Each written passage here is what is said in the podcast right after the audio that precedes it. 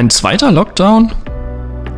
Seit gestern kreisen meine Gedanken um dieses Thema. In der einen Minute denke ich, ich kann das total verstehen und in der nächsten Minute bringt das auch irgendwie wieder große Herausforderungen mit sich. In der Familie mussten wir ein Familientreffen absagen. In der Kirche denken wir darüber nach, welche Konsequenzen das jetzt für Gemeinschaft, für Veranstaltungen, für Gottesdienste in den nächsten Wochen hat.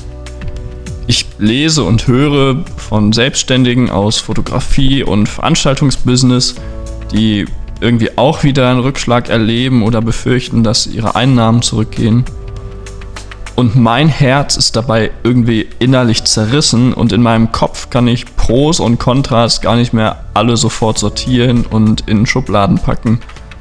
Und trotzdem habe ich auch schnell natürlich eine Meinung zu den Dingen eine Meinung, die oft auf meinen Wünschen beruht oder auf dem, was ich für richtig halte. Und wahrscheinlich könnte ich dir jetzt auch sagen, was ich richtig finde, was ich vielleicht sogar falsch finde, was ich nicht nachvollziehen kann. Aber anstatt das zu tun, will ich dir ein paar Gedanken aus dem Jakobusbrief mit auf den Weg geben. Und zwar schreibt Jakobus dort folgendes. Vers 19. Liebe Freunde, seid schnell bereit zuzuhören, aber lasst euch Zeit, ehe ihr redet oder zornig werdet. Denn menschlicher Zorn kann niemals etwas hervorbringen, das in Gottes Augen gerecht ist. Hey, wie oft gebe ich meine Meinung preis, weil meine Emotionen mich gerade dorthin leiten? Gerade dann, wenn mir irgendwas irgendwie gerade nicht in den Kram passt. Und dann versuche ich mich oder meine Meinung zu rechtfertigen, um meinen Interessen Raum zu verschaffen. Meinen Wünschen. Aber manchmal bringe ich damit einfach nur Unfrieden in eine Debatte. Diese Art von Meinungsäußerung und Interessenvertretung erlebe ich in politischen Debatten im Moment zurzeit. Weil es den eigenen Interessen oder denen der Partei entspricht, muss man jetzt dagegen sein.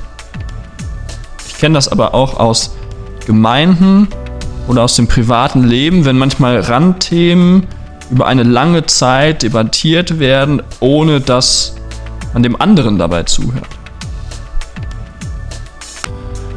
Und dazu scheint gerade jetzt in dieser Zeit irgendwie jeder eine Meinung zu haben, gerade zu dieser Corona-Situation.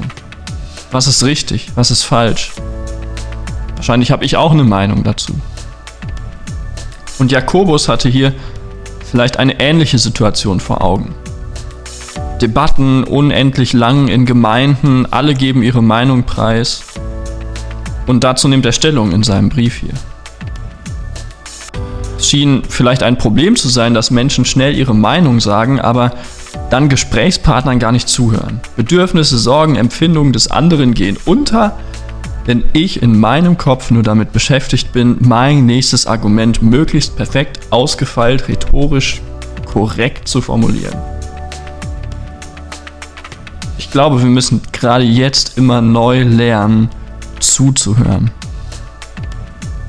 Ich will die Person, die mir gegenüber sitzt, zunächst einmal verstehen, ihre Sorgen ernst nehmen, sie wertschätzen mit dem, was sie sagt und Beziehung bauen.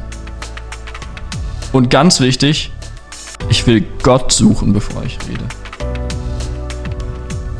Wenn du die Verantwortung für Entscheidungen hast oder vor einer herausfordernden, herausfordernden Situation stehst, wie viele von uns vielleicht gerade, und suche Gottes Rat dabei.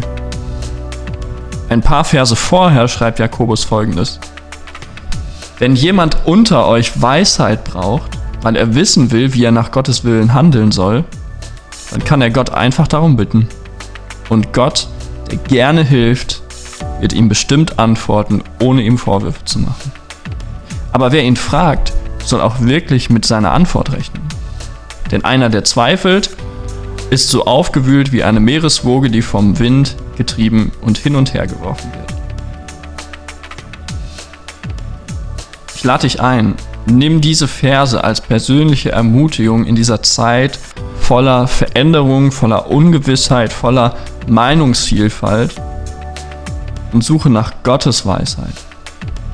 Höre auf ihn, lass dich von ihm leiten, aber höre auch auf die Menschen um dich herum, um sie ernst zu nehmen. Und ganz wichtig, wenn du Gott fragst, erwarte, dass er antwortet.